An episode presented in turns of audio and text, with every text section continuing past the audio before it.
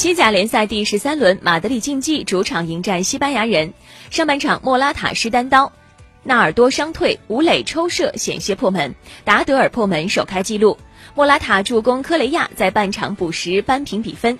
下半场，比托洛助攻莫拉塔反超比分，吴磊第五十八分钟被换下，科克补时锁定胜局。最终，马竞三比一击败了西班牙人，终结各项赛事的三场不胜，积分榜升到了第三位。西班牙人则遭遇联赛三连败，继续排在倒数第二位。在其他的比赛当中，贝蒂斯一比二不敌塞维利亚，赫塔费和奥萨苏纳零比零战平，毕尔巴鄂竞技二比一战胜了莱万特，马洛卡三比一战胜了比利亚雷亚尔。